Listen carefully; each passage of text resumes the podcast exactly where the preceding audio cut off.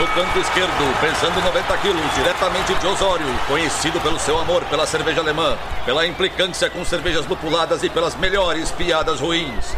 Henrique, sem prestígio, Boaventura.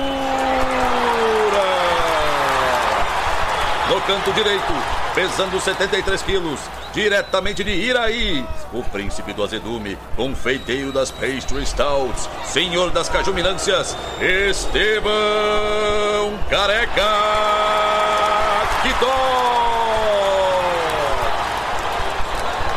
Vocês estão prontos? Começa agora o Braçagem Forte!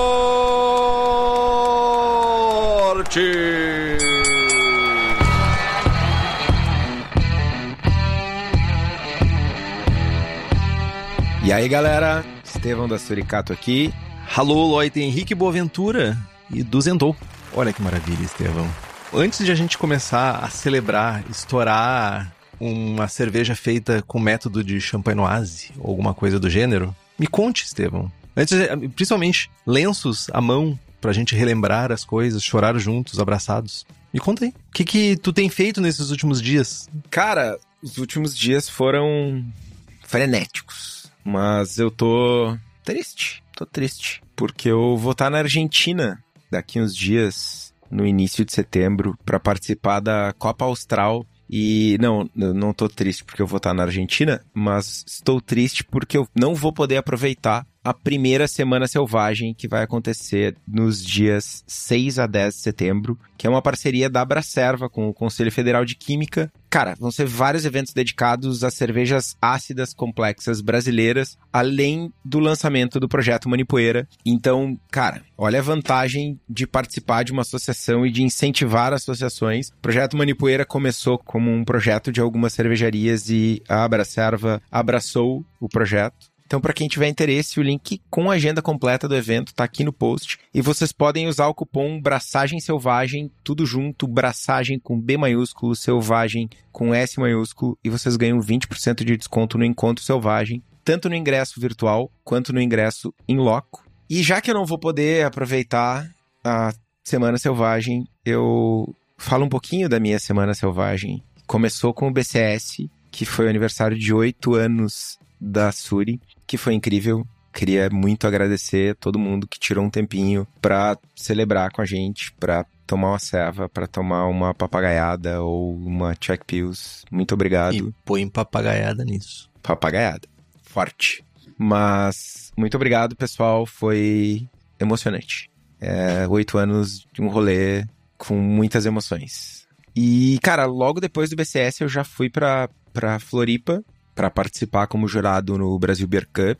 Além de todo o rolê de participar como jurado, de estar tá lá escolhendo as melhores servas do país e tal, ainda trouxe para casa, na verdade não trouxe porque eu voltei antes, porque eu sou velho, mas já fui xingado por isso inclusive, mas trouxemos sete medalhas. E, pô, o pessoal olha para nós, olha para mim, na verdade, e fala: ah, Smooth não é cerveja. Mano, eu vou usar isso, eu vou fazer um adesivo, uma camiseta. Smooth não é cerveja, tá ligado? Porque eu mandei uma Smooth pro concurso, mandei uma não cerveja pra um concurso de cerveja e ganhei uma medalha, velho. Chupa mundo, tá ligado? Ah, foi massa, foi massa.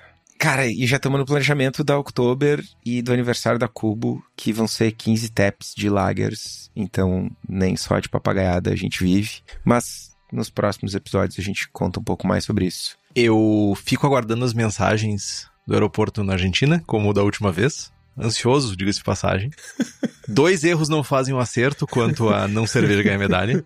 Só queria dizer isso. Tava muito massa o BCS mesmo. E, veja bem, até eu estava no BCS. Até eu estava no BCS. Isso é um divisor de águas. Eu queria dar um destaque que eu não deveria fazer isso, porque dessa vez está público, que tinha uma goza com anis estrelado. É isso? Anis estrelado, carvalho e mais quatro coisas que eu não me lembro. Não, carvalho não. Nossa. É, umas coisas que estavam em cima da mesa e caíram na mesa de braçagem, assim, e daí... Nada de carvalho, desculpa. Sequelei. Não sei. tava muito massa. A cerveja tava muito massa. Foi muito bom ver todas as pessoas que tiveram a possibilidade de ir lá. Teve muita galera do Braçagem Forte, apoiadores e apoiadoras, que estiveram lá. Um abraço também pra Lud e pro Leandro, que vieram do Rio de Janeiro, somente para ver o Estevão, somente para participar desse evento. Olha que maravilha. E passar frio, né? Vieram para passar frio e passaram frio com categoria diria isso. E trouxeram uma revista do Djavan para mim, entregue pela Gabi. Então, tipo, essa não precisava. Djavan não é música. Lamento. Um abraço para todo mundo, podem me odiar.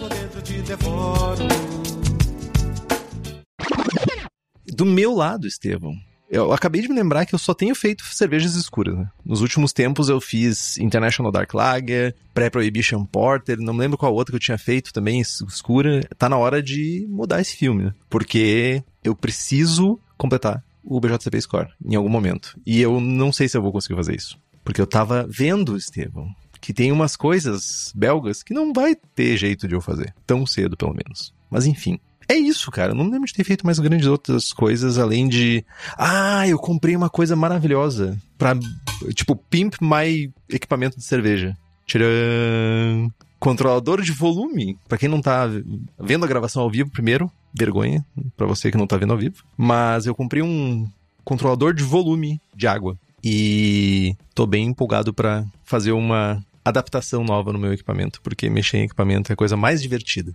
É, alguém, o vendedor falou que é flow water, alguma coisa assim. Enfim, é um equipamento que mede o volume da água que tá passando ali. Então, tipo, bem divertido. E hoje, vocês, público em geral, tem um gostinho de acompanhar a gravação ao vivo, que é uma coisa que só as nossas queridas apoiadoras e apoiadores do Braçagem Forte normalmente têm acesso, né? Tem vários benefícios em ser essas pessoas maravilhosas que estão aqui presentes também, junto com o público geral. Temos sorteios de equipamentos, livros e merchans exclusivos. E hoje, para comemorar, a gente vai sortear dois livros da nova IPA, somente para apoiadores e apoiadoras. Hoje, quando eu digo é eventualmente essa semana, porque hoje a gente vai terminar de gravar com sono, porque somos pessoas idosas. Então, também tem a participação do melhor grupo de WhatsApp cervejeiro do país, um baita desconto, mas baita desconto mesmo na Copa Abraçagem Forte de Cerveja Caseira. Tem o acesso ao Julgando Forte, que é a nossa iniciativa de treinamento e aperfeiçoamento de avaliação de cerveja, além de um acesso, eu diria um acesso exclusivo, um acesso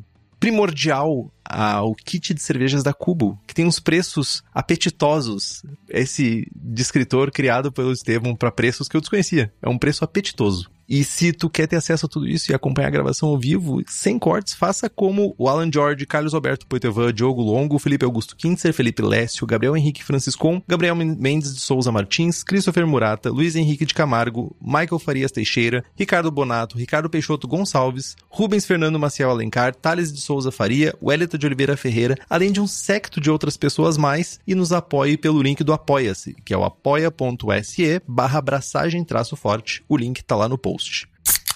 Cara, alguns pontos. Primeiro, o preço apetitoso. Eu ouvi alguém falando, alguém escreveu no grupo. Roubei, não sei de quem, mas é muito bom. Segundo ponto, inscrições para o concurso.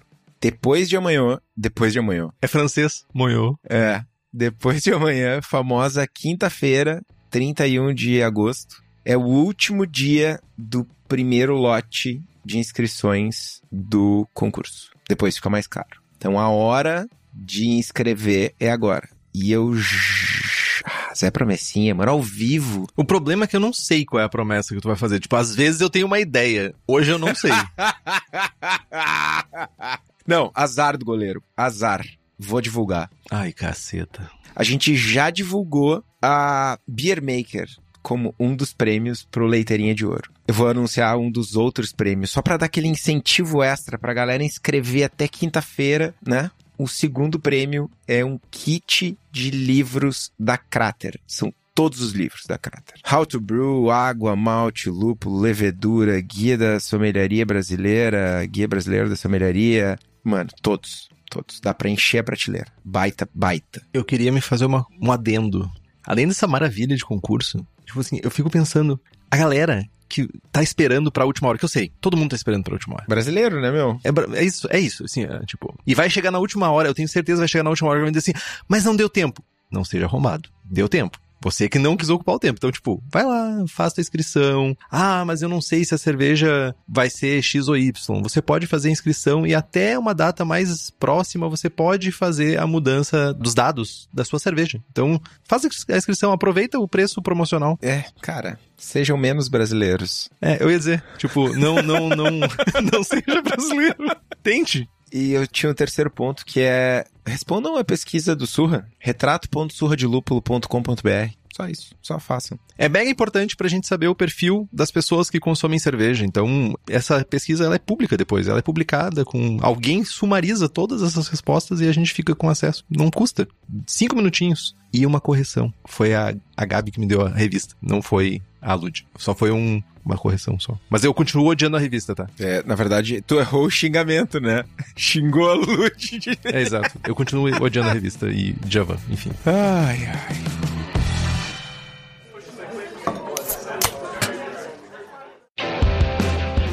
Mas tá, meu.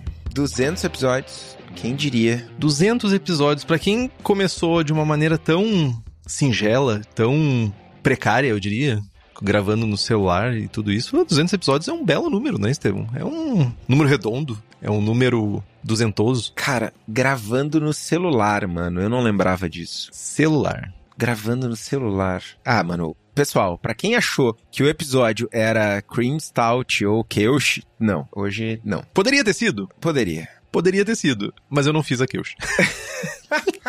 Cara, a gente sentava em vários locais e eu lembro de um episódio que a gente sentou no escritório da Rosária, lá na Pens Beer. E, tipo, tirou as coisas dela de cima da mesa, assim. O Henrique meio que na, na, ponta da mesa, eu no lado. E várias coisas em cima da mesa e os celulares equilibrados, assim, em cima. De copos. Nossa, mano, que depressão, velho. Não, não é uma depressão. Depressão fodida, velho. Tudo tem que ter um início. Tá, tudo bem, é uma depressão, mas tem que ter um início, né? Pensa que podia ser pior. A gente podia gravar isso, o vídeo disso. A gente não tem gravação. A gente tem muito poucas fotos desses momentos, Estevam. Cara, a gente tem muito poucas fotos. Ah, isso é uma verdade. Eu, eu não tenho fotos minhas, né? tipo, você que está me vendo agora, você é uma raridade você está me vendo porque eu tenho muito pouca foto. Cara, bizarro. Mas, cara, foi massa, meu. Foi massa. Eu, eu, outro episódio que eu lembro bastante, a gente já falou um milhão de vezes, mas, azar, hoje é o dia de falar de novo dessas coisas é o episódio que a gente tava gravando no salão da Pens, terceiro episódio. E tinha umas pessoas, eu lembro das pessoas. Dos pratos batendo. A última vez que eu falei dessa lembrança, eu falei que eu lembrava das pessoas. Eu sei quem é a pessoa. Dá pra dizer nome? Não, melhor não. Tá bom, não vou dizer quem é. Mas com A. E as pintas comendo, mano. E tu escuta a gravação e tem os barulhos de prato, velho. Não, tu não fez esse desfavor pra ti mesmo de escutar as... É, tipo, isso é uma coisa que eu, eu preciso... Não, não, não, não, não. Faz anos que eu não escuto nada menos de 150. Tá. Eu preciso agradecer do fundo do meu coração as pessoas que ficaram. Que escutaram os primeiros episódios e disse, não, vai melhorar. Porque a premissa máxima é, a gente se orgulha do que a gente falava e que a gente falou, a gente se orgulha muito disso, porque a gente sempre teve muito esforço em fazer pautas boas. Agora a gravação é uma desgraça. A edição é uma desgraça. Nossa. Eu editava, gente. Eu que editava o programa. Não, mano, a edição é o menor dos problemas, velho. Nossa, tu tá louco. A edição era o ponto alto, porque a, o bruto do áudio era um terror. Vai, era. Ah, gente. Mano, eu lembro dos primeiros episódios, a cada dois segundos eu tossia. No começo, a gente ouvia, gravava, Aí o Henrique ouvia, editava, sei lá, três horas para editar um programa de uma hora. Aí ele me mandava o áudio. Aí eu ouvia, anotava segundo por segundo. Segundo 2 minutos e 47 até o 2 minutos e 49 tem uma tossida. Dois minutos, sete minutos e não sei. Cara, que desespero. Eu mandava isso pro Henrique. E ele ia lá e fazia, mano. Nossa, eu podia estar tá mandando ele fazer um bagulho pra gente ganhar dinheiro de verdade, tá ligado?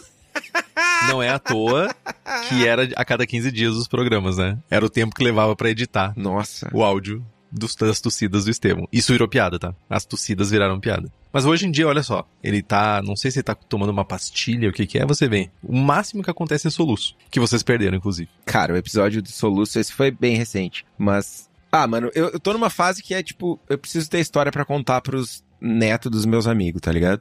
Porque, né, não terei netos. Mas os meus amigos terão, então eu preciso ter história para contar. Mano, no meio da gravação ao vivo, rolou um... Tu precisa ter amigos também, né, mano? Tipo, só eu queria te dizer isso. É importante tu começar a trabalhar com isso também, né? Pra te ter filhos de amigos, tu precisa ter amigo também, né? Mantê-los, pelo menos, né? Tarefa árdua. É, soluço. A gente começou a gravar antes, uns minutinhos agora antes de abrir a gravação, o Henrique olhou para mim e falou: Meu, a única coisa que tu não pode fazer hoje é começar a soluçar, velho. Já teve, já teve episódio, já teve queda de luz, já teve Computador desligando. mil problemas de internet, computador desligando e teve soluço. Crise de soluço. Cachorro latindo é normal, tá, gente? Cachorro latindo é, Não, cachorro latindo é um é tipo básico. é uma marca desse programa ao vivo. É verdade. E são vários. Mas eles estão comportadinhos. Mas tu falou de agradecimento das pessoas que ficaram. Mas aí o Marcão comenta: Ah, eu ouvi um episódio, mas o meu toque me obrigou a ouvir desde o primeiro. A evolução foi gigante, mas conteúdo bom sempre teve, tosquice à parte. Então, mano, eu me surpreendo e eu tenho um pouco de vergonha, mano. Porque às vezes aparece alguém tipo: Ah, oi, eu sou o Fulano. Comecei a ouvir o episódio faz dois meses. Tô maratonando. Comecei no primeiro, tô no 170. E eu, tipo, mano, entre o primeiro e o cento e alguma coisa, tu demorou, tipo, 30 dias. Tá muito fresco na tua memória que os primeiros eram muito ruins, tá ligado? Pô, e foi quantos anos até o os 100 primeiros episódios teu? Cara, a gente demorou quatro anos e meio pra chegar no episódio 100. E se não fosse o remoto, né?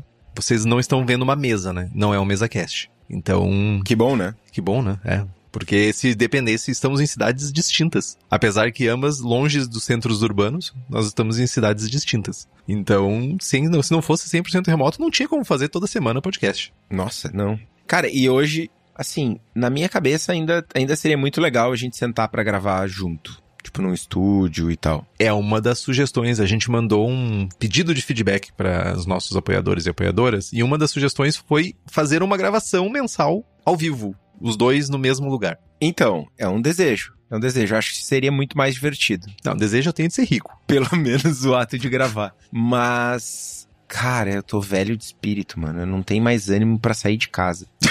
Eu tava lá no BBC, a galera assim enlouquecendo, fazendo bottle share, indo no bar e os caralho. Mano, era 10 da noite eu tava deitado num quarto hotel, tá ligado? Vou dormir cedo. Não, mas tem uma coisa muito mais massa, que é, é- tem uma, uma nova transformação de Estevão que vocês não conhecem. Estevão Corredor. Mano, o Henrique tá com ciúme, velho. Por quê? Eu tô orgulhoso de ti. Me mandou uma mensagem hoje de manhã. Hum, projetinho de me passar nas corridas tá a todo vapor, né? Ah, deve ter sido outro amigo que tu mandou o rolê de mensagem, que eu não te mandei isso, mano. Deve ter sido outro. Não, mano, eu, eu corri porque eu tava sem carro só. É, uma boa, uma boa justificativa. Cara, mas eh, tem um outro rolê que aconteceu, que tu comentou sobre o lance da edição, que agora nós temos o Rubens. E não só por causa do Rubens, mas também por causa do Rubens. Abraço, Rubens. Abraço, Rubens. Ah, a gente conseguiu viabilizar o lance dos episódios serem semanais. Estamos no terceiro, 21, 22, 20, 20, não sei mais. 21, 22, 23. Estamos no terceiro ano ou no quarto, que são 45 episódios por ano. Que é um número mágico. Não sei se é mágico, mas é um trabalho árduo chegar nesses 45, né? Ah, são sete semanas sem episódios, né? Nisso tem aniversário, viagem, dor de barriga, Estevão tá sempre viajando, né? Seja realmente se locomovendo, ou seja, trouxinha, velho. as piadas têm que, têm que surgir, né? Ok, ok. Justo. Mas eu, é, eu acho que episódios semanais. Eu, eu acompanho o podcast, Estevão também acompanha podcasts, e essa mudança é, é necessária, foi necessária. Tentamos fazer uma mudança. assim, Ah, vamos fazer episódio curto. Que foi os famosos episódios sem numeração, que o Estevão tanto adorou, que depois foram corrigidos, né? Mas. Ter episódio semanal é massa, né, cara? Toda semana, apesar de. É toda semana. Não necessariamente um dia específico da semana. Mas sai toda semana. Ah, mano, mas é, né? Tem que viver com emoção. Afinal de contas, hoje sim, hoje não, hoje não, hoje sim, né, cara? que é uma das frases que a gente mais fala sobre gravação, é isso. É começar no horário ou não, né? Na verdade, é, é sempre não, né? Teve. É, sempre não, porque. Cara, teve uns. A gente começou, teve uns três que a gente conseguiu. Porque a gente tem se organizado um pouquinho melhor. Cara, a gente. A gente tem uma organização boa. Tem luz agora, olha só. Tem luz bonita. Tem. Luz bonita. Cadê o teu braçagem forte? Eu tenho que botar aqui, mas é, não tem onde botar. Não tem uma parede atrás de ti? Tem que pendurar ele. Ah, tem uma parede ali que eu tenho que grudar de alguma forma. Mano. Botar um negócio de sucção ali pra. Ah, fita. É. Mano, eu trouxe pra colar e tá do lado do meu monitor até hoje, tá ligado? O Estevão tava segurando dupla face, pra vocês terem ideia. Eu vou levar amanhã pra ti. Tu pega comigo. não, tem em casa, tem em casa. Eu só não, não fiz a, a, o rolê. Mas teve uma coisa também interessante nessas mudanças. Cara, tu falou que foram quantos anos até o episódio 100? Quatro e meio? Quatro e meio. Pra gente chegar no 200 foi dois anos e três meses. Olha como encurtou o tempo. Tipo, foram 27 braçando com estilos. Lembrando que a gente vai passar por todos os estilos. Estilos de cerveja.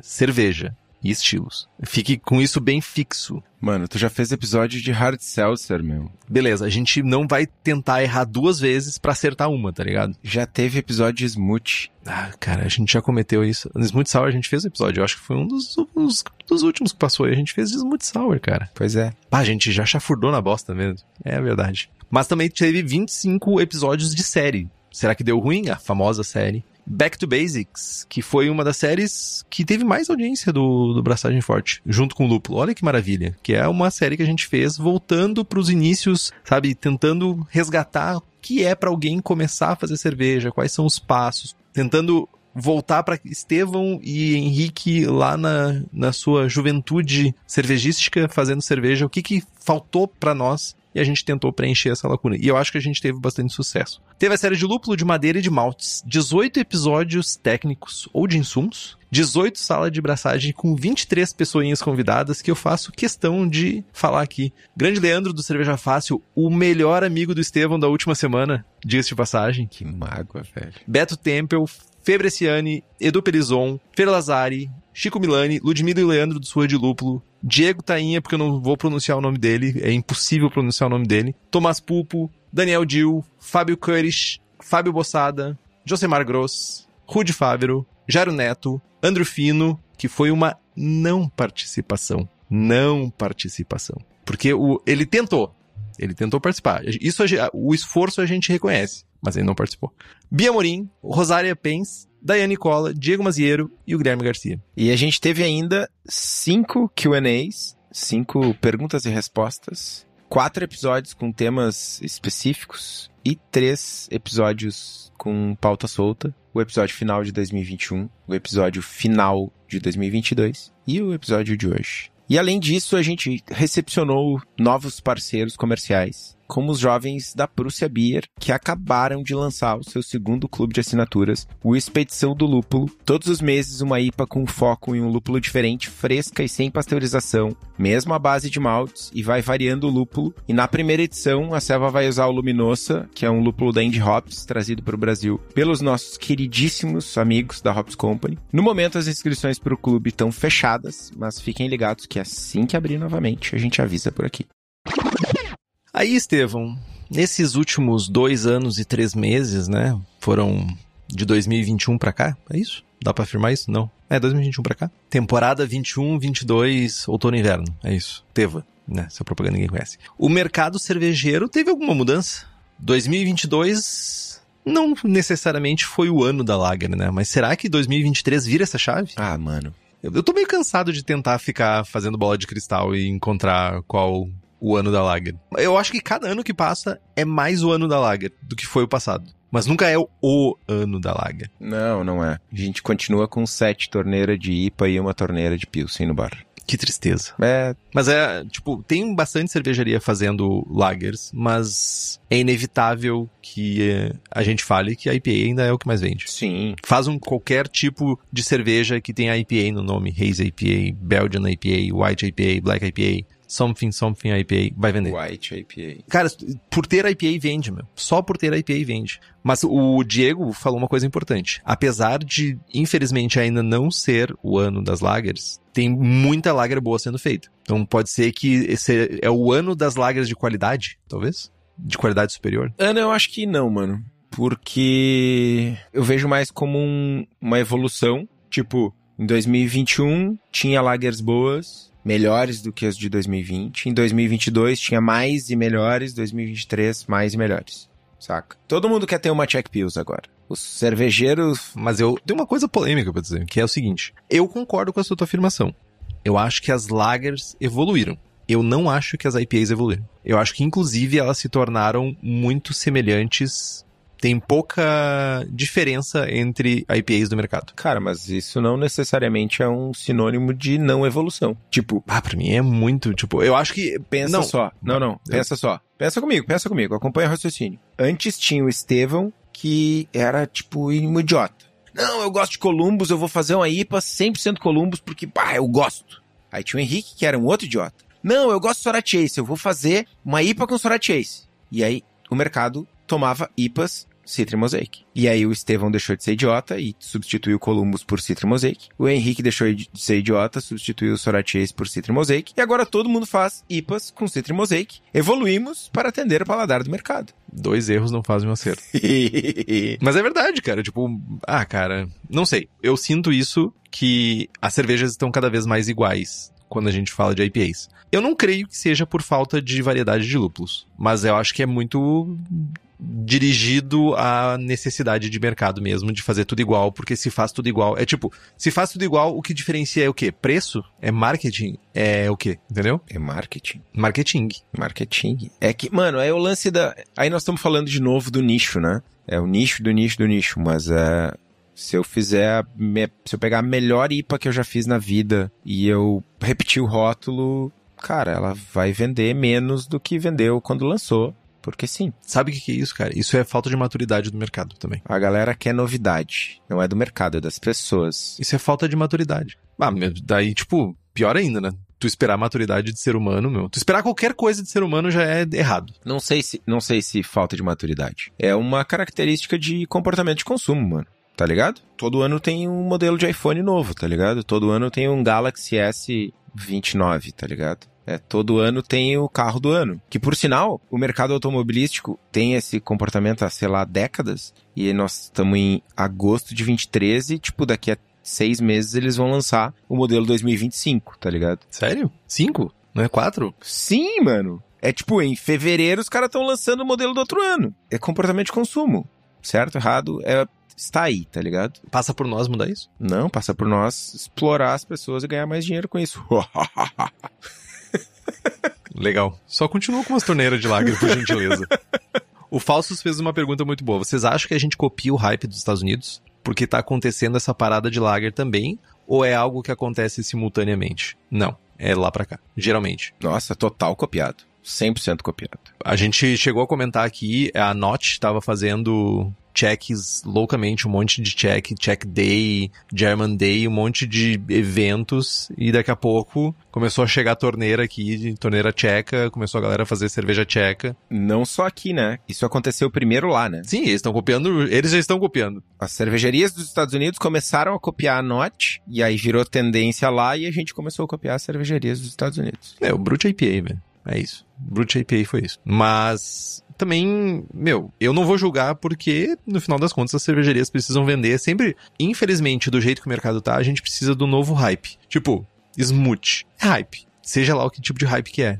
Mas, tipo, eu não creio. ah, isso, isso é uma pergunta importante pra Estevão, que saiu de um evento que tinha suqueiras gerando cerveja dentro. Literalmente, gente. Cerveja. Cerveja. Smooth já é uma realidade? Smooth é tipo, Smooth ela é uma coisa, é uma Brute IPA ou ela é algo que veio pra ficar? Porque sours vieram pra ficar. Goza com frutas, Berliners com frutas, Berliners Imperial Berliners com frutas. Tipo, todas vieram pra ficar. Que elas acabaram as cervejarias incorporando elas dentro do seu portfólio. Cara, com certeza, Smoothie é algo mais consolidado ou menos fugaz do que Brute IPA, sem sombra de dúvida. Fugaz é um bom descritor. Brute IPA é fugaz, mano. Tipo um amor ligeiro. Mano, Nem amor é. lá vou eu com uns exemplos toscos, tá ligado? Mas, tipo, Brute IPA é peidar no vento, tá ligado? Peidou, passou, velho. Smoothie é, tipo, peidar embaixo da coberta. Tá ali, vai continuar por um tempo, tá ligado, mano? Meu, smooth, smooth é tipo peidar com caganeira, então, mano. Desculpa. Eu sabia que tu ia falar isso. Tipo, a textura, todo o rolê, tipo, é isso, meu. É isso. Desculpa, gente. Perdemos mais gente agora. Mas é verdade, cara. É isso, cara. Eu acho que Smoothie tem um potencial de permanecer. Porque é bom, mano. É docinho, é frutado, tem álcool, tá ligado? É, tem uma porta aberta para as possibilidades. É tipo, é uma base ácida, é uso de fruta, tu pode variar as frutas, tu pode inventar um milhão de coisas e continuar fazendo coisas novas, tá ligado? Ela permite isso, então tem um potencial para continuar. Ah, vai ser, nós vamos ter, chegar num bar e vai ter sete torneiras de smoothie ao invés de sete torneiras de IPA? Cara, não. Duas suqueiras, talvez? Umas duas suqueiras. Mas, ó, e uma coisa, o Diego falou aqui, eu vou pegar o gancho e dizer. A última coisa que realmente me empolgou e foi depois que a gente teve a discussão sobre o projeto Manipoeira, eu fiquei muito pilhado de testar. E fiquei muito pilhado de fazer uma titia também. Tô muito pilhado por essas paradas mais locais, assim. Tipo, e não são coisas importadas, né? São coisas nossas aqui. Isso me, me agrada de certa forma. Se eu conseguir gerar um produto bom, né? Tipo, corre o risco de eu fazer uma desgraça. Mas se eu gerar coisas boas, eu tenho bastante empolgação. Fermentar é necessário. Cara, eu tenho um pouco de eu ia dizer, eu tenho um pouco de medo, mas não, não é isso. Mas eu vejo, eu vejo um potencial menor para hype, porque a galera tem uma tendência a. Tipo, ceva maltada é ceva sem prestígio muitas vezes, tá ligado? É tipo, ah, fiz uma. Sei lá, meu, uma Dunkel aqui com sete maltes diferentes, e dois maltes caramelos e três maltes torrados. Tipo, mano, geral anda para isso, tá ligado? Ao contrário de uma ceva com malte só e sete lúpulos. Então, acho, acho que o, o, potencial de alcance é menor. Eu não, tô dizendo que tem menos valor, mas que o mercado como um todo, o consumidor enxerga menos valor. Então, acho que é uma coisa muito massa, mas que ela tem um alcance até ali. Acho que talvez a parte de fermentação seja algo que, que possa trazer um potencial maior. É, e tipo, olhando assim também, né? Sim, mas eu, eu fico pensando em outras bebidas que vieram e também morreram, tipo hard seltzer. Ninguém bebe hard seltzer. Nem no supermercado tem mais hard seltzer. Quer dizer, deve ter sim, porque a Coca-Cola acaba vendendo. Um abraço, Coca-Cola. Mas, cara, uma coisa que eu achei muito bizarro, velho. Em algum lugar aqui que eu passei na frente, vendem hard seltzer com, como substituto pra cachaça na caipirinha. Nossa, mas é uma session caipirinha. É, tipo isso. Tipo, ah, é drink com hard seltzer e alguma fruta. Tipo, vendiam isso loucamente dentro, como anunciavam no bar e tal. Devia ter um estoque infinito de hard seltzer pra vender. que não conseguiram tacar alguma coisa em cima. Ô, mano, tu tá falando do interior do Rio Grande do Sul, onde capeta era uma. É ainda, né? Um rolê que bombava. Capeta, Estevão. Capeta, mano. É, é Smooth Sour, é o novo capeta, velho. Nossa. Capeta, para quem. Eu não sei quão tradicional é essa sombra. Essa, sei lá. Perdemos o Estevão. Esse monstro é uma bebida que basicamente vai uma lata de leite condensado, algum destilado, o mais barato de preferência, fruta e tem que passar pelo liquidificador. Um liquidificador sujo, nojento, e tem que ser na beira da praia. É tipo lambique. Se não for feito na beira da praia, não pode se chamar capeta, eu acho. Mas assim, tem uma nova tendência. A gente já consegue olhar para frente e dizer assim, tipo, tem alguma coisa vindo. Eu confesso que eu tava refletindo sobre isso e vendo. Eu não pensei que fosse ter tanta cervejaria fazendo bitter, por exemplo, nos últimos anos aí que teve. Teve várias cervejarias fazendo bitter. Cara, veio e passou, né? Foi um soluço. Infelizmente. Mas talvez cervejas menos alcoólicas, já que os jovens bebem menos ou se importam menos com ficar Cara, aguado de cerveja. Tem um ponto importante aí, que é o seguinte: a galera da primeira geração da cerveja artesanal tá envelhecendo. Quer dizer, todo mundo tá envelhecendo, né? Mas tá chegando naquele ponto de que, pá, não vou pro festival e tomar 142 copos de IPA. E por outro lado, a galera mais jovem tem bebido menos e muitas vezes não tem entrado no mercado cervejeiro. Eu gostaria muito de ver os resultados desse ano da pesquisa do Surra, porque eu tenho a impressão de que o mercado cervejeiro está envelhecendo. Pelo menos a bolha cerveja artesanal né? Se a gente seguir o reflexo norte-americano, teve uma reportagem que eu vi semana passada, semana retrasada, que é realmente o cenário é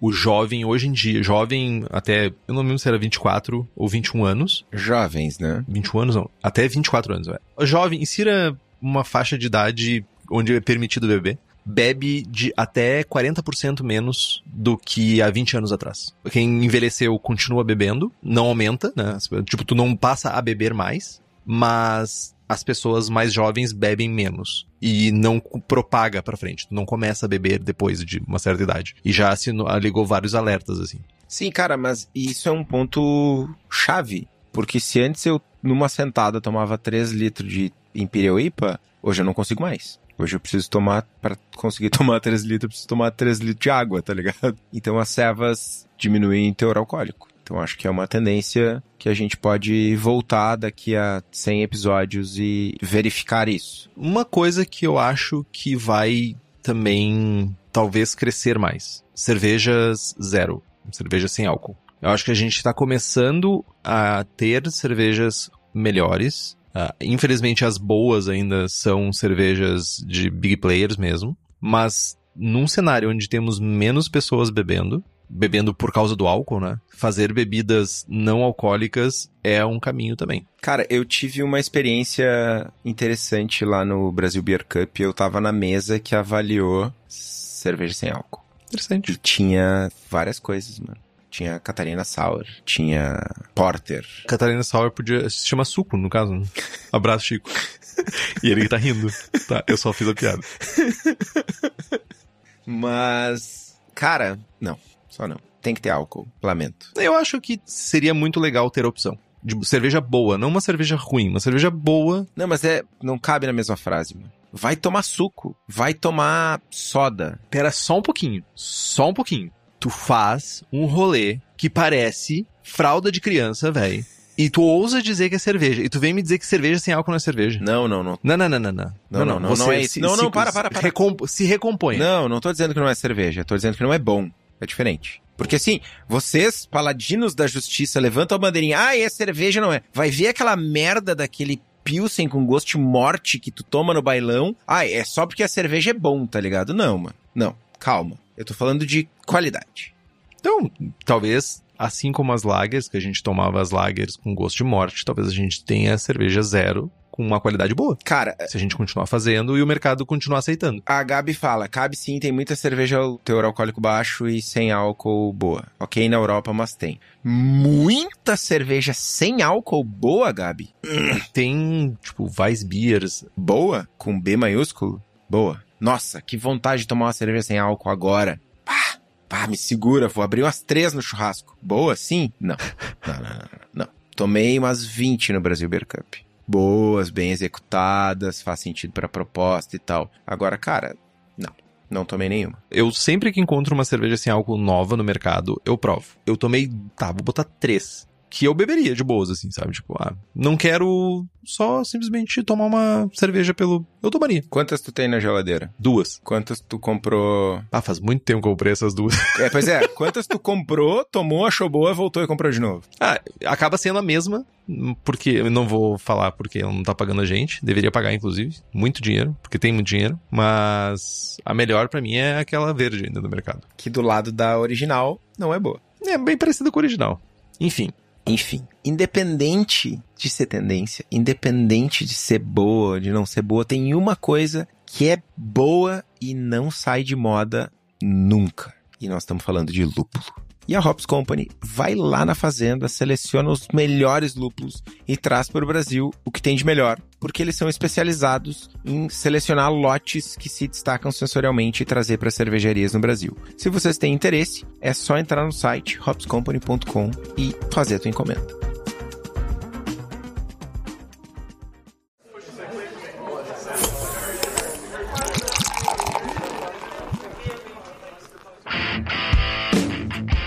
Olhando agora um pouco para mercado caseiro, né? Olhando um pouco para o mercado que eu posso opinar com um pouco mais de não como consumidor e sim como atuante de certa forma, ou pelo menos um consumidor atuante. Dá para ver que teve algumas coisas que, pelo menos pelo que a gente acompanha, pelos relatos que a gente vê, até mesmo pelo comportamento de compra das pessoas que estão no mercado caseiro, né? Quem tá fazendo cerveja em casa, é algumas coisas. Por exemplo, Brew na bag, uh, fazer cerveja usando ce- cesto ou com um saco de grãos, se tornou uma coisa comum, não é mais uma coisa específica, já não é visto mais como um sinônimo de não qualidade de cerveja. Ah, cerveja turva, ah, ah, eficiência, ah, vou perder eficiência ao usar um brew bag. Então, já é bem difundido, já é bem utilizado, já é muitas vezes o caminho de entrada, principalmente porque muitas brew shops, muitas pessoas que estão vendendo kits já adotam também esse kit de uma panela só com um brew na bag como a alternativa, sabe, como o carro-chefe das suas lojas.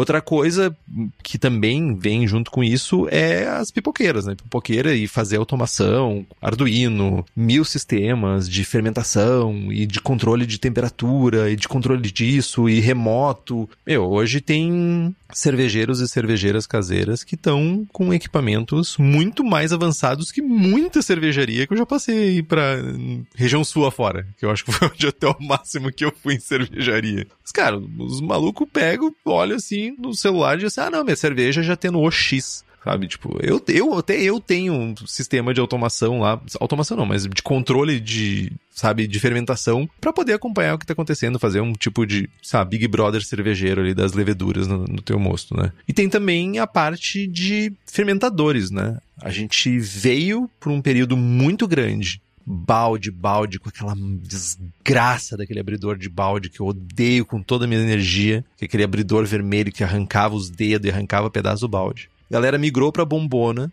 Bombona hoje em dia é um tipo de fermentador muito difundido, muito usado, e tem uma galera que está migrando para fermentadores PET, fermentadores cônicos PET, ou até mesmo os, os fermentadores que têm o um fundo chato, né, que não são necessariamente cônicos, que estão auxiliando também as pessoas, até mesmo fazer fermentação com pressão, sabe, pressurizado, fazer transfega sem a presença de oxigênio. São equipamentos muito bons, sabe? Tipo, que tá, eu diria, não, não, totalmente, mas muito mais acessível, muito mais disponível hoje no mercado do que há dois anos e três meses atrás. Cara, eu lembro das primeiras vezes que tu falou sobre Biab. E era um, como direi? Tabu. É, era um tabu, mano. Vinha como uma explicação, tá ligado? Tá ligado? Aquelas coisas que tu compra e, e tu já puxa o um manualzinho de instrução. Era isso. Ah, eu, eu faço Biab. Ah, não, eu tenho uma panela só. E aí tu tem a explicação. Não, funciona assim. E aí tinha outra explicação que era funciona assim e não dá problema. E aí tu começava a te justificar. Hoje não tem mais isso. E a eficiência? É, não, cara. Não. Hoje tá consolidado. Hoje as pessoas me falam, ah, o meu equipamento são três panelas. E eu penso, hum, você é exceção. Eu ousaria dizer que sim. Questões de espaço. Cara, tem uma coisa que para mim é crucial, assim referente a por que, que o Brina Bag é a melhor opção. Custo inicial para fazer cerveja. Quando eu comecei a fazer cerveja, eu comecei usando três panelas. Eu fiz um baita no investimento na época para comprar as três panelas, para comprar fogareiro, para ter. Eu não acabei não comprando, mas eu fiz o meu hack para botar essas panelas para funcionar. Foi todo um rolê para isso acontecer. Hoje em dia eu preciso de uma panela. Eu já fiz, inclusive, algumas vezes eu fiz a experiência. Cara, eu vou fazer com um termômetro de espeto dentro da panela, sabe? Sem bomba de recirculação, sem nada. Eu tenho bomba, tenho tudo isso, mas vou fazer da maneira mais simples. Meu, simplesmente dá. É uma panela, se tu não quiser ter registro na panela, tu não precisa, tu pode usar sifão para fazer o sifonamento, sabe? Tem coisa, tem opções para te fazer e sabe, e começar, porque eu acho que existe uma romantização, porque vou fazer a minha cerveja. Isso é romântico pra caramba. Eu vou fazer a minha cerveja, eu vou prover a minha bebida alcoólica, eu vou me intoxicar. E encare isso amplamente quando a gente fala de se intoxicar. Mas eu vou fazer minha cerveja. Isso é romântico. E as pessoas encaram esse romance, vão lá e, tipo, ah, jogam mil, dois mil reais lá, tipo, compram mil equipamentos e, cara, às vezes não é. Teu rolê não é fazer cerveja. Tu não tem tempo, a vida acontece, filhos, cachorro, trabalho. E o Bruno Bag, ele vem pra, sabe, tipo, olha, eu vou fazer um investimento baixo, vou começar e vou evoluir a partir daqui. É isso. É muito massa. É massa, é massa. E é. Enfim, mano. Não é um episódio sobre o Bruna Bag, mas consolidado, barato, barato, fácil, ocupa pouco espaço, né? enfim, só vitórias. Por um outro lado, a gente falando aqui, por que, que a gente fala sobre, ah, encolheu, aumentou, diminuiu, alguma coisa assim? Cara, o mercado caseiro, né, cervejeiro caseiro, ele encolheu. Tem, saiu faz um mês, dois meses, saiu a pesquisa do Brulosophy, sobre a pesquisa que fazem com cervejeiros caseiros nos Estados Unidos, né? E a queda foi brutal no número de caseiros. Foi brutal, assim. Tipo, se eu não tô enganado, foi quase metade da quantidade. Acho que é de um ano pro outro, ou de dois anos para cá que eles fizeram. A gente teve um boom na pandemia. Pandemia, muitas pessoas, sabe, trancadas dentro de casa, queriam fazer alguma coisa, não, não podiam sair pra rua, às vezes não tinham nem acesso a onde comprar cerveja. E esse boom aconteceu e esse boom tá passando. Esse deu um cabum, né? deu uma, uma implosão, por assim dizer. E a gente, acho que também é parte nossa aqui tentar analisar por que que isso aconteceu e como melhorar isso, né? A gente já teve programa que a gente falou sobre as associações, que foi muito polêmico, mas era uma discussão que a gente precisava ter, porque é uma das discussões que a gente precisa ter sobre o mercado de cerveja. Cara, a gente quer que as pessoas continuem fazendo cerveja, a gente quer poder continuar discutindo, a gente quer poder continuar dando pitaco em receita, a gente quer dar sugestão em equipamento e a gente quer que as pessoas continuem entrando num hobby que é tão massa, que é tão legal, que a gente gosta tanto de, sabe, falar toda semana sobre isso. Mas a gente entende que hoje temos um mercado em diminuição, por assim, em fase de diminuição. Não quer dizer que isso não vai mudar daqui a mais 100 episódios. Eu gostaria que mudasse muito. Eu gostaria que a gente tivesse novos motivos aí, as pessoas encontrassem novos motivos, largassem o celular aí um pouco para ficar, sabe, fazendo uma coisa divertida, que é fazer cerveja e criar alguma coisa com as mãos e não só ficar dando, sabe, scroll, scroll, scroll. Cara, tem tudo isso e tem o lance de pressão econômica, né, meu? Também. Tudo muito caro. Escolhas, né? escolhas. Ou vou comprar cerveja pronta para beber, ou vou fazer cerveja em casa. Às vezes é uma escolha que pesa. Cara, e aí trazendo um pouquinho do, do vender cerveja. Meu, as pessoas que iam no bar e sentavam e tomavam, tipo um casal sentava, tomava quatro pints e comia duas pizzas e gastava, sei lá, 300 reais. Hoje senta, come uma porção de batata frita, toma dois meio pint e vai embora, tá ligado? Um cliente que ficava duas horas no bar, hoje fica 40 minutos, né? Tudo diminuiu. Só que, ah, eu bebo cerveja, a minha opção, eu vou no bar, eu continuo indo no bar e só consumo menos. Agora eu tenho que investir mil, dois mil, três mil, quatro mil reais para começar a fazer um negócio que eu nem sei se eu vou gostar. Nossa, mano, esse degrau é muito grande, né? Com certeza. É uma barreira intransponível. Eu concordo com o Chico quando ele diz que não tem valor fazer a cerveja que tu quer, mas isso é um luxo, né? Isso é um luxo para nós que estamos dentro da bolha. Tem um universo de pessoas aí que tomar uma cerveja, seja ela qual for, às vezes já é o, o valor suficiente, tá ligado? Teve um episódio que alguém me comentou que. sobre. Eu não me lembro em qual lugar. Desculpa, a pessoa comentou, e eu também não sei se, se a pessoa queria que a gente falasse o nome da pessoa também. Sobre o quão raro é pessoas com baixo poder aquisitivo fazer cerveja em casa. É muito raro. Cerveja é caro, é tipo, é difícil. Mas o que eu acho muito legal é que tem pessoas que também, sabe, puxam, ah, olha só, sobrou um quilo de malte, sobrou aqui, bora fazer, sabe? Chamam essas pessoas. Então, a grande verdade é que tem, dificuldade, mas eu acho é uma das características boas do brasileiro, por assim dizer. Se a gente pode. A gente falou mal antes e agora a gente fala bem. Que é a gente vai se ajudando. Então tem gente puxando, sabe? Ah, tá, não vou usar um quilo de malte aqui, sei lá, sobrou um quilo de biscuit, alguma coisa. Ah, cara, vamos começar a fazer isso aqui andar nas próprias associações, vamos, sabe, fazer com que outras pessoas também tenham acesso. Por que você está rindo, Estevão? Desculpa, mano, mas dá um quilo de biscuit pra frente. foda. Dá pra fazer muita ceva. É o que foi a primeira coisa que veio na minha cabeça. Mas tá, um quilo de Munique, Estevão. Ai, eu vou fazer 300 litros de cerveja pra gastar um quilo de biscuit, velho. Faz uma Amber, alguma coisa aí. ai, ai.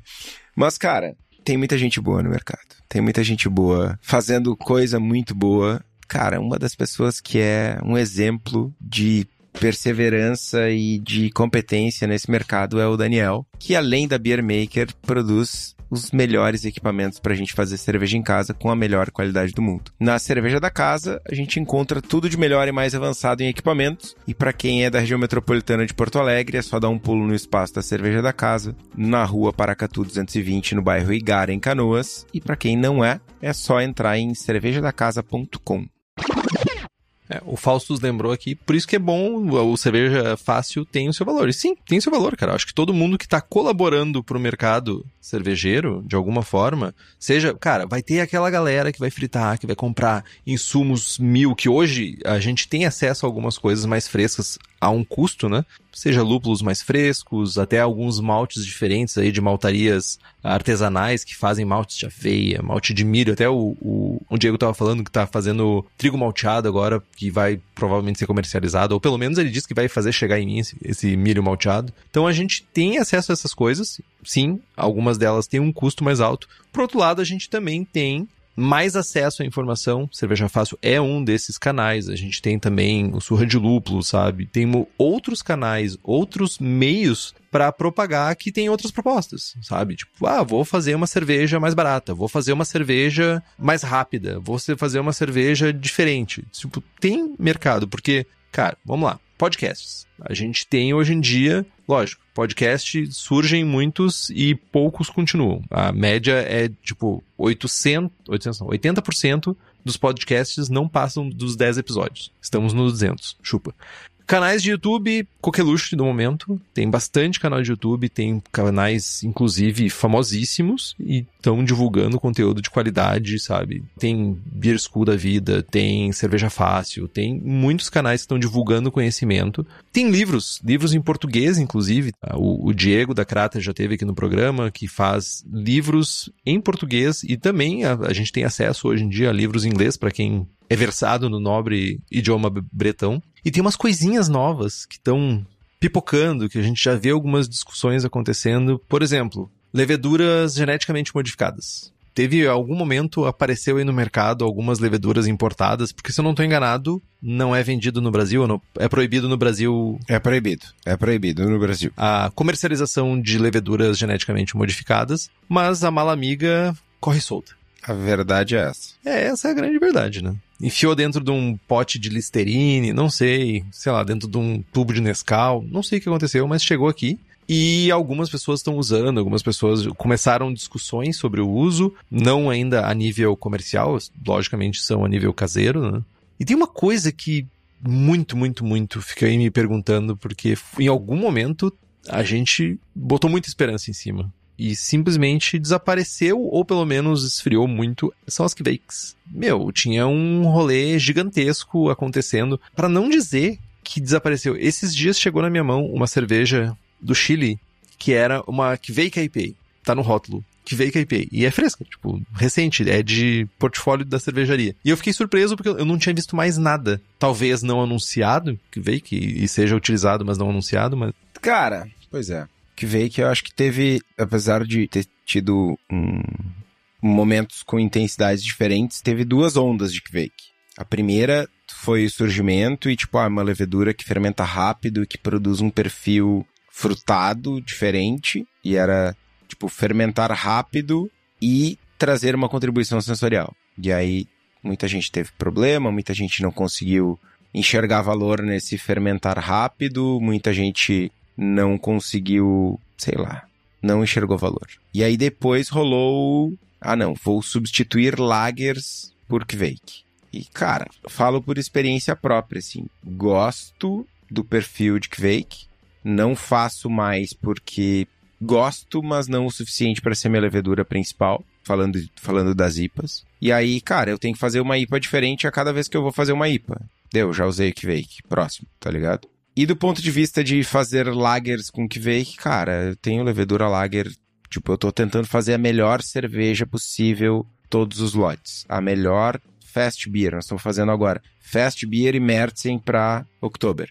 A melhor Märzen e a melhor Fast Beer possível que eu posso fazer são com Kveik ou são com uma levedura com a German Lager da Levtech?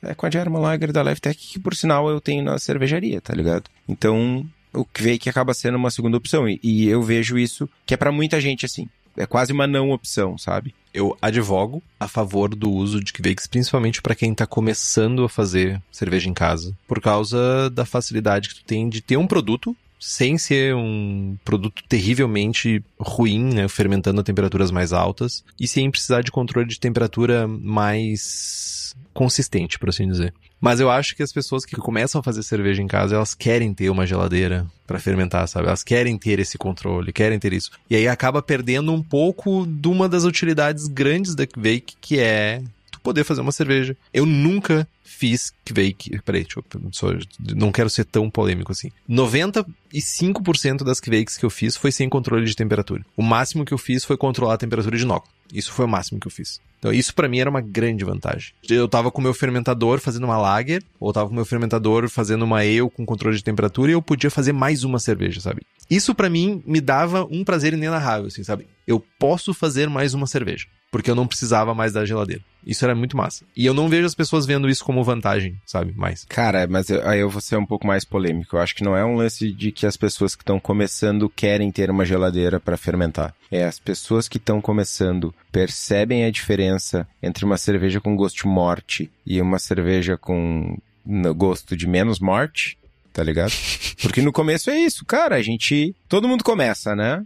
E no começo, salvo exceções, obviamente, né, pessoal? Mas minha segunda cerveja foi uma, uma American IPA com T58, tá ligado? Tá frutado no, tá escrito frutado na descrição do estilo, tá escrito frutado na descrição da levedura, caixa. Vou fazer uma IPA frutadaça, tá ligado? Mas eu acho que é pouco explorado, cara. Eu acho que nesse ponto é pouco explorado pelas brew shops, assim, sabe? Pensa numa pessoa que tá chegando, tá querendo começar a fazer cerveja. Cara, isso aqui, ó, tu, tu, ouvi, tu tem controle, pegou o S05, a pessoa, sabe, tá começando. Já pegou uma panela, pegou uma colher. Tu tá começando levando o S05, já tem lugar para mais geladinho pra tua cerveja, assim. Ah, não tem, ah, ó, fica a dica. Não, mano, isso fica aqui... a dica, compra esse controlador de temperatura. Porra. Tá. mano, não. logo se vê que eu não trabalho com venda, né? Mas, ô Estevam, tu tava falando sobre cerveja com gosto de morte, com gosto de não sei o quê.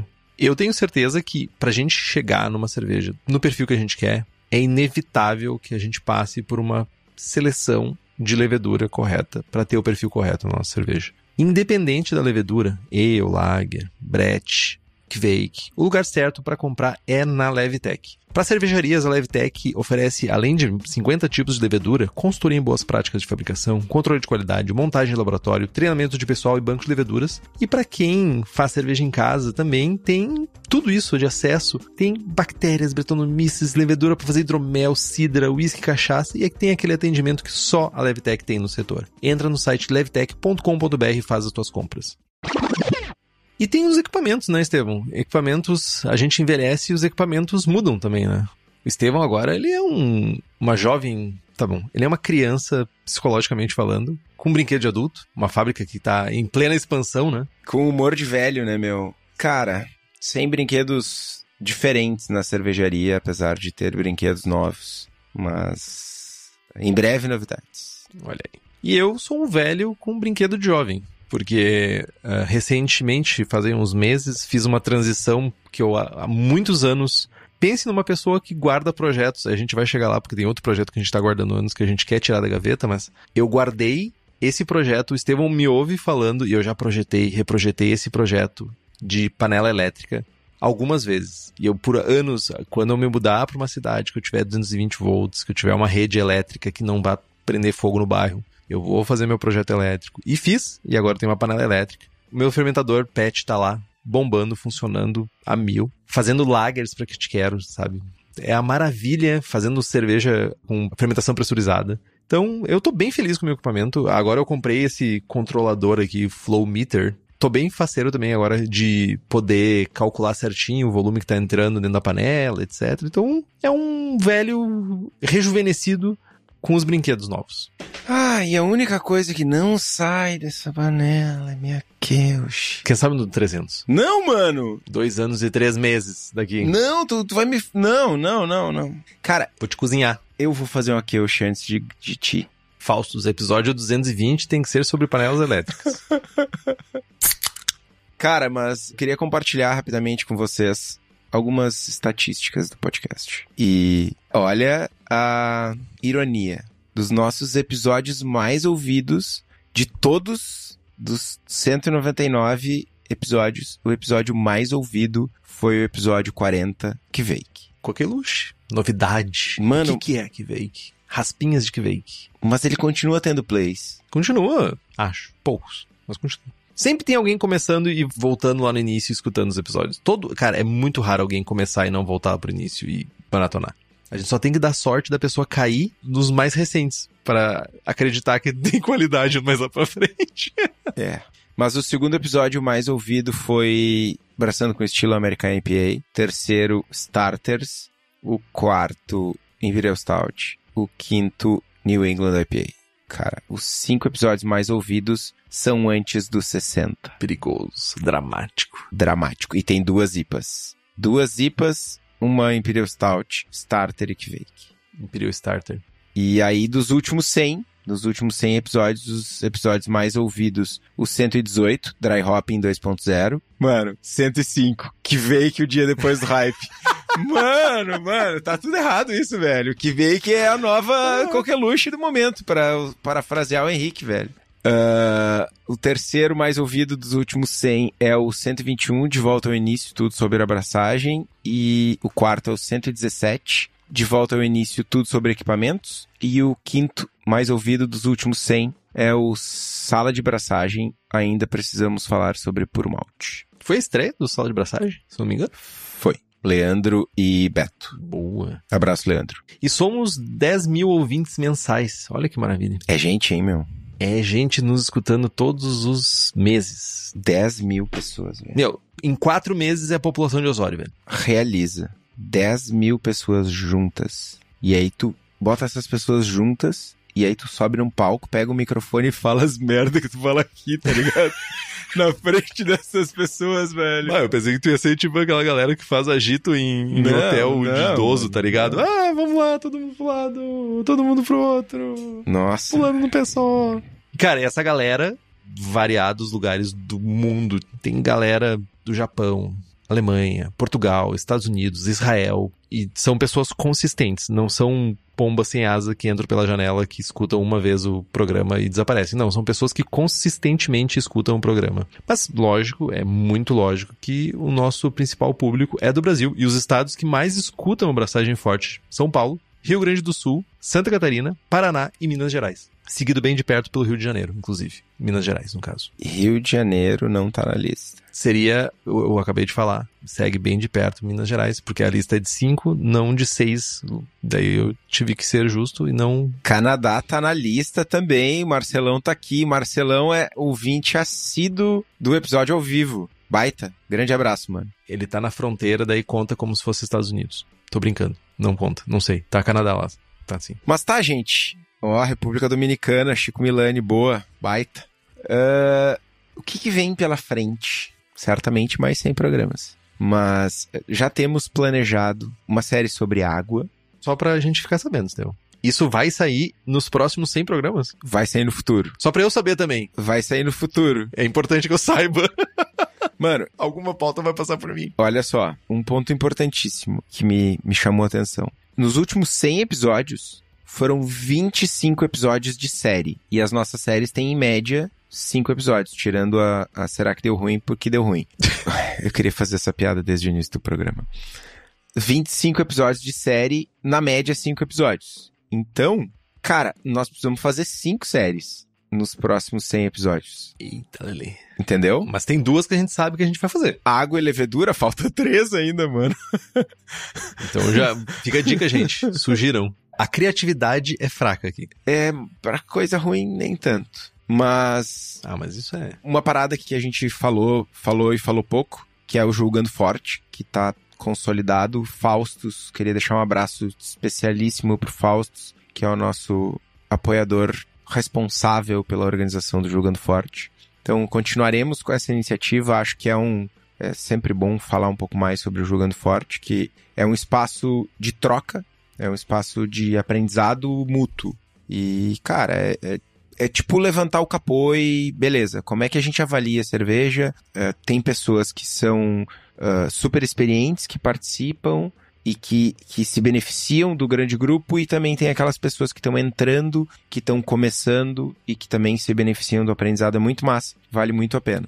E aí o Henrique, Zé Promessinha Henrique, tem um anúncio a fazer, uma promessa a fazer. Antes, meu, eu acabei de lembrar de uma coisa, Estevão, antes de falar disso. Foi liberada a tradução do BJCP 2021. Boa, baita, mano. Eu tinha me esquecido de falar sobre isso. E, tipo, isso foi uma promessa que eu fiz e eu consegui cumprir. Em 2015 eu comecei com essa cachaça de traduzir, não consegui apoio, a galera parou no meio do caminho. Dessa vez eu enchi o saco de todo mundo. Especialmente aí, tipo, vou falar que. Não vou falar, não. Não vou falar que a pessoa vai ficar até ofendida, porque eu já enchi tanto o saco da pessoa, a pessoa não quer ouvir eu falando o nome dela por mais uns dois ou três meses. Mas conseguimos liberar a versão 1.0 do BRTCP. Provavelmente a gente já vai ter uma versão 1.1 logo em seguida, com algumas correções que a gente sabia que ia ter que ter. Mas a gente tem uma versão traduzida em português brasileiro Esforço nosso, esforço da galera que, sabe, perdeu noite de sono. Eu sou uma pessoa mais idosa hoje do esforço que eu fiz para botar essa cria para fora. E aproveitem, usem. E o Jogando Forte vai usar agora o guia traduzido do BJCP. Baita. É mu muito orgulho, muito orgulho de passagem, de ter feito isso. E eu tenho que falar da, da promessinha? Antes de tu falar da promessinha, no dia que saiu o anúncio que tu liberou, a tradução lá do, do da versão 1.0, eu tava no meio do julgamento lá na, no Brasil Beer Cup. E aí eu, eu falei com o Henrique, meu, posso divulgar? Ele, ah, deve. Aí eu peguei, fiz um textinho, copiei o texto do Henrique e mandei no grupo das cervejarias oficial, que tem, sei lá, 300 cervejarias, e no grupo dos jurados no Brasil Beer Cup. O texto dizia assim: ah, fizemos um esforço, não sei o quê. Resumo da história. Para cervejarias e para os jurados lá que estavam no rolê, parecia que tinha sido eu que tinha liderado o bagulho, tá ligado? Meu, não. Ah, cara. Ganhou, mano, a galera veio aqui, ó, tipo, bah, parabéns, tu é foda, não sei o quê. Meu, foi importante é que saiu, cara. É isso. Não, mano, é importante que saiu, mas é parabéns, Henrique. Se não tivesse puxado à frente, não teria saído. Essa é a verdade. É verdade mesmo. Porque, cara, pensa num negócio que. Tá, mano, é, agora, agora é a hora que tu diz assim, obrigado, não, foi um esforço coletivo. Tá? Não, eu vou dizer, foi, foi um esforço coletivo, mas pra sair, pra passar na portinha foi um pé na bunda. Ah. E é o pé na bunda quem deu foi, acabou sendo eu mesmo. Boa, mano, baita. Mas que bom que saiu. Acho que acima de tudo é que saiu. É isso. Trabalho na rua é feito é melhor que perfeito.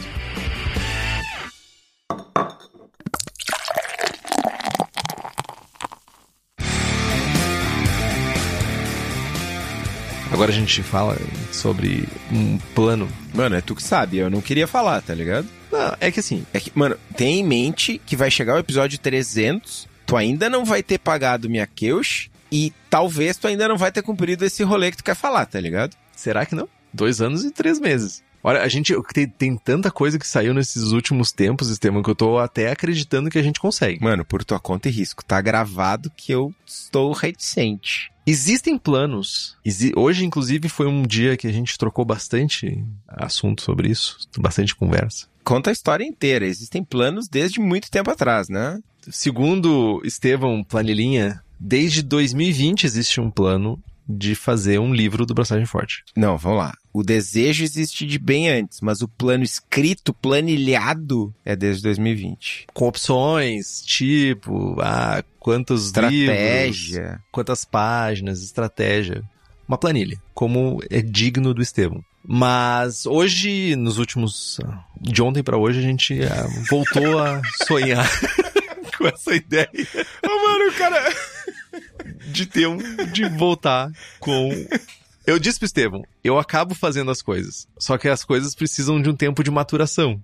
Longo, às vezes. Muito longo, às vezes. E a gente voltou a discutir sobre botar um livro do Braçagem Forte para fora de casa. Ainda estamos discutindo a ideia principal, qual é o, a linha que a gente quer seguir. Provavelmente a gente já sabe mais ou menos essa linha. Mas se a gente conseguisse botar isso para fora, ia ser uma coisa muito massa. Muito, muito massa. Mano! As ilustrações têm que ser figurinhas. Sérgio tá contratado, Sérgio. Mas é um. Cara, sei lá. Eu leio livro pra caramba, o Estevão também lê livro pra caramba. E, tipo, seria muito massa a gente. Sei lá, também fazer um livro. Não sei. Vamos ver se acontece isso. Vamos, vamos continuar maturando essa ideia. Quem sabe? E o que, que vocês querem ver nos próximos 100 episódios, gente? Isso fica a questão também, né? O que, que vocês também gostariam de ver? Sei lá, vai que tem algum tipo de programa, algum tipo de série, alguma coisa. A gente tá super aberto. Eu acho que algumas séries a gente fez foram sugestões das pessoas que sabem que nos apoiam. Então, tipo, a gente faz isso, faz o programa para vocês. Então, estamos super abertos a isso. Recentemente, rodamos um formulário pedindo feedbacks para os nossos apoiadores. E aí eu pergunto para o Henrique: temos algum feedback, alguma sugestão que chamou mais atenção, que já vai entrar na programação nos próximos dias? Não, se não tem, não tem problema. Chamou atenção, sim. Vai entrar nos próximos dias. Não foi conversado porque eu pedi pra te ver os feedbacks e tu ainda não leu. Mas tu tava correndo, tu tava em mil lugares diferentes aí, tentando resolver paradas. Então a gente ace... Gente, todo mundo diz ao mesmo tempo agora, nós te aceitamos como você é, Estevão. Todo mundo. Em uníssono. Trouxa. Mas, programa ao vivo é um que foi solicitado. Eu até tenho em algum lugar um papel. Aqui tá aqui meus papéis. Eu anoto. Eu sou velho. Eu posso falar abertamente, Estevão? Você está me liberando? Coisas que me chamaram a atenção. É, uma delas, gravação ao vivo, no mesmo lugar, com uma câmera só filmando nós dois conversando, uma vez por mês. Programa de notícias do meio cervejeiro. Entrevista com personalidades cervejeiras, tipo um perfil. E. Uau, uma coisa que aconteceu recentemente foi o grupo de Brick, né? Sucesso absoluto. Grupo de Brick, de troca de equipamentos. Bricks internacionais já, inclusive. É verdade, tem gente fazendo importação de equipamentos. Olha que maravilha. Mas são essas as principais coisas. Que vão acontecer nos próximos episódios? Não sei. Eu sei que para esse episódio, eu acho que é isso, né, Estevão? Para esses 100 episódios que a gente passou, esse recap, acho que o que mais importa, depois a gente fala tudo isso, é um grande agradecimento a vocês. Vocês que estão vendo ao vivo, vocês que nos escutam todas as semanas. Eu acho que eu devo ter falado alguma coisa semelhante no episódio 100. Eu vou falar isso de novo no 200 e não vou me emocionar. Não sei. Se em algum momento alguém falasse para mim, para um jovem desenvolvedor de software que tinha poucas skills de comunicação, admito, que 2023 teriam 10 mil pessoas que me escutam, ou escutam o Estevão e me escutam por tabela, vai saber. Se me aturam, no caso, pra escutar o Estevão, acontece. É raro, mas acontece. Para, Bastante. mano, para, para. Só aceita, velho. Eu não existiria um cenário onde eu cogitaria essa possibilidade. E não somente isso de eu poder semanalmente sentar junto com meu amigo e falar besteira, principalmente compartilhar conhecimento, compartilhar um pouquinho de conhecimento que a gente tem, às vezes um conhecimento que a gente adquire para poder contribuir também para as outras pessoas, é além do que eu poderia imaginar, definitivamente. É mais distópico do que os livros que eu tenho lido ultimamente. Mano, o número é absurdo. Então é meu muitíssimo obrigado.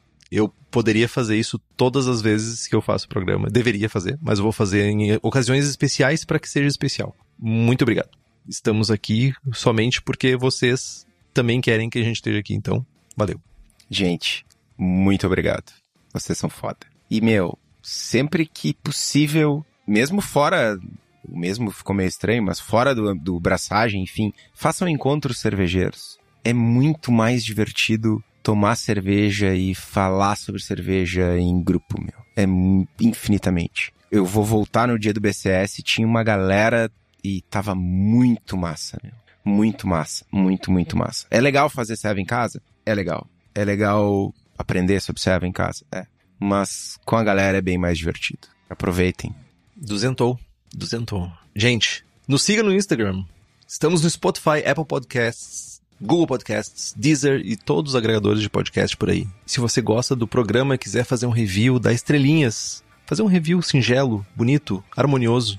Isso é muito importante, faz a gente chegar em mais ouvidos, faz a gente ser divulgado um pouquinho mais. Compartilhe os episódios com seus amigos. Tem dúvida, sugestão de pauta, crítica, quer anunciar a sua empresa ou seu produto? E-mail para nós aí, contato arroba abraçagemforte.com.br ou mande uma mensagem para nós no Instagram. É isso, Estevão. É isso. Braçagem forte. Braçagem forte.